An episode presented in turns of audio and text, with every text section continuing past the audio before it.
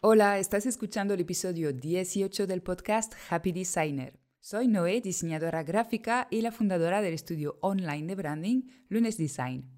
He creado este podcast para compartir contigo el backstage de mi estudio, cómo me organizo y sobre todo qué hago para que este negocio sea sostenible. Sostenible significa para mí pues rentable y también que me haga feliz día sí y día también. Hoy vamos a ver cómo podemos diversificar nuestros ingresos siendo diseñadores gráficos. Sí, hay vida más allá del servicio individual personalizado y mil maneras de construir un negocio verdaderamente sostenible. Si te estás preguntando por qué molestarte en diversificar tus ingresos, lo entiendo. Yo tampoco lo veía necesario cuando empecé con Lunes Design. Varios diseñadores más avanzados que yo me lo recomendaban y un coach también me dijo lo mismo. Busca otras maneras de facturar que no sean servicio uno por uno. Me decían que pronto llegaría al límite de los encargos que podía aceptar, es decir, que pronto tendría cubiertas mis horas facturables y que la única manera de seguir creciendo era teniendo otra fuente de ingresos. Pero, te lo digo, para mí eso de llegar al límite de encargos pues no me parecía ser un gran problema, porque es que no tenía objetivos financieros muy altos. Solo me importaba una cosa, me estaban llegando mis primeros clientes y después de ellos otros, o sea que la cosa tenía pinta de ir bien y me estaba dedicando a diseñar por mi cuenta. ¿Qué más se podía pedir? Bueno, pues eso lo descubrí un poco más adelante, ¿cómo no? Ofrecer servicios de diseño personalizados y más si te posicionas con un servicio un poco premium, produce mucho desgaste Tienes que pensar nuevas ideas todo el rato para tus clientes. Y como tú y yo sabemos, eso de la creatividad es una actividad que pide mucha dedicación y energía. Pero además, tienes que estar captando clientes todo el rato también. Y desde luego, estos servicios, al ser personalizados, pues no pueden ser baratos. Entonces necesitan un esfuerzo de marketing importante y continuo para venderles. Y claro, ahí es cuando realmente llega el problema del límite de encargos. Porque necesitas cada vez más recursos para captar clientes a medida que tu negocio va creciendo. Y para cubrir este gasto, y cuando hablo de gasto, da igual que lo delegues o no, este trabajo es un gasto de dinero, de tiempo, de energía o las tres cosas. En todo caso es una inversión y necesitas ingresar más pero no tienes más horas para vender básicamente. Entonces aquí es cuando llega el límite realmente. Además, diversificar tus ingresos es también una buena manera de ser precavido y, como se dice, no poner todos los huevos en la misma cesta. Pueden pasar tantas cosas a ver, no quiero pintar ningún escenario muy negativo, no hace falta, pero imagínate simplemente que puntualmente no puedes dedicar tantas horas a tu trabajo freelance o que simplemente te llegan menos encargos por la razón que sea. Si tienes otra fuente de ingresos, la mala racha no tendrá tanto impacto en ti personalmente y en tu negocio. Bueno, creo que ya estás convencido para explorar conmigo las ideas para diversificar tus ingresos como diseñador freelance. Genial, es la parte más divertida. Básicamente hay dos formas de hacerlo, creando otro negocio aparte o añadiendo una nueva línea en tu negocio propio. Eso depende de si tu idea tiene relación o no con el diseño gráfico y si va dirigida al mismo público objetivo bueno, hay más cosas, pero básicamente es una decisión de branding realmente. Veamos las ideas y luego ya cómo se pueden articular. La primera idea es ah, hacer algún programa de afiliación. Puedes recomendar productos e infoproductos en tu web y en tus contenidos, tipo blog, podcast, etc.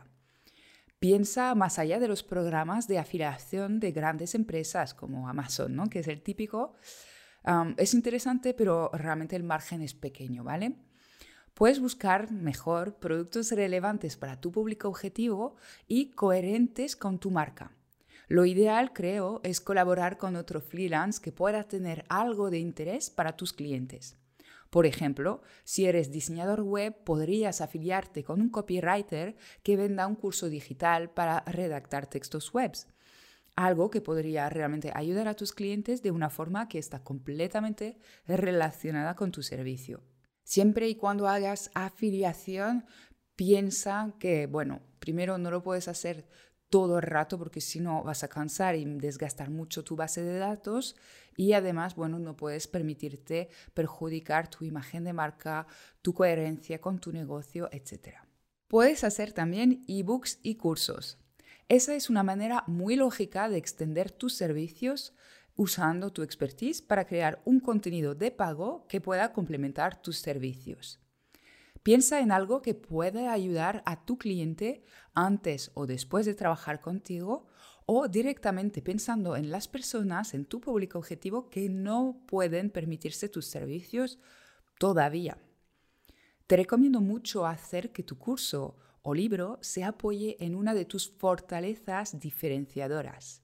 Por ejemplo, en Lunes Design tengo a la venta un ebook que se llama Brand Adicta, en el cual me apoyo en la técnica de los arquetipos de personalidad de marca.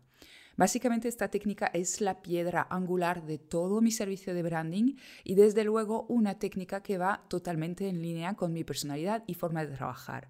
Entonces es algo que aunque evidentemente no es exclusivo de mi negocio y otra persona podría hacer perfectamente, es totalmente lógico que yo lo haga. También puedes hacer cursos y talleres presenciales. En la misma línea que los ebooks y los cursos, puedes crear, pues eso, cursos presenciales y o talleres sobre una técnica creativa que se te dé muy bien, como por ejemplo caligrafía, animaciones, ¿vale? O cosas, bueno, yo podría hacer un curso sobre arquetipos de personalidad, por ejemplo.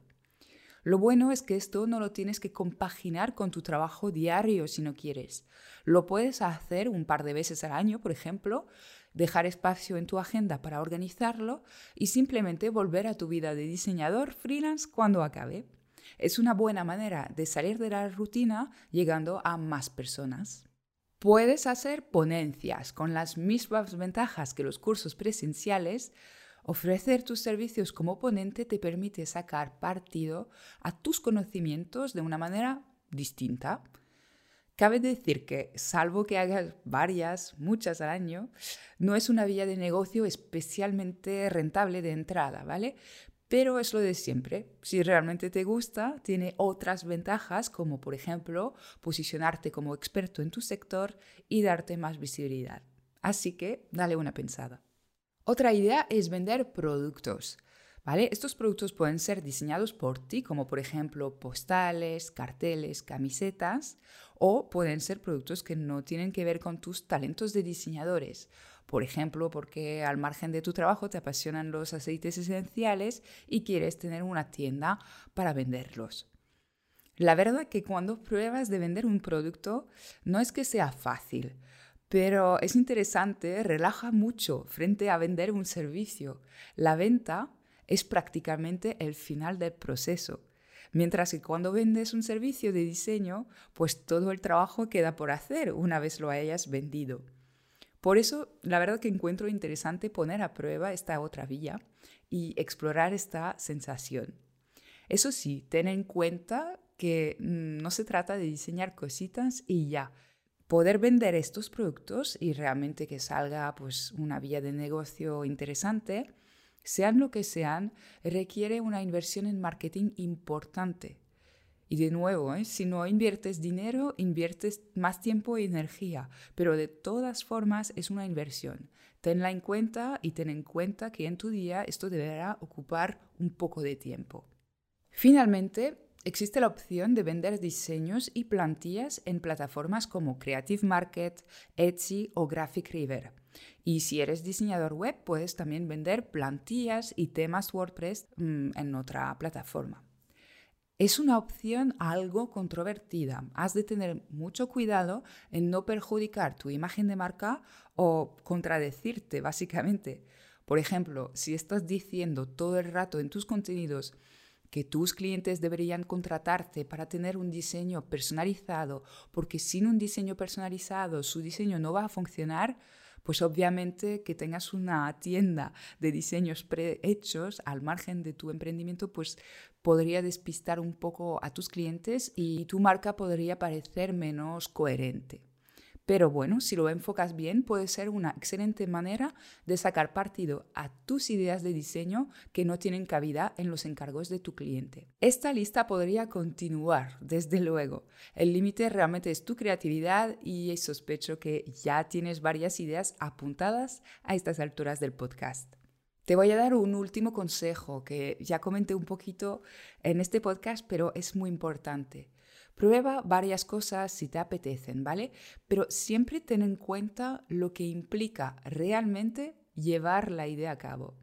Por ejemplo, hay muchos diseñadores que se emocionan a la idea de diseñar camisetas o papelería, por ejemplo. Pero para que esto se convierta en una fuente de ingresos, implica mucho trabajo de promoción. Y no, esto no es publicar fotos de tus camisetas o tu papelería en las redes sociales. ¿Vale? Así que tenlo muy en cuenta. Si te apetece esta parte también, pues adelante. Pero si no, igual deberías buscar otra vía más acorde con tu personalidad y tus ganas de hacerlo.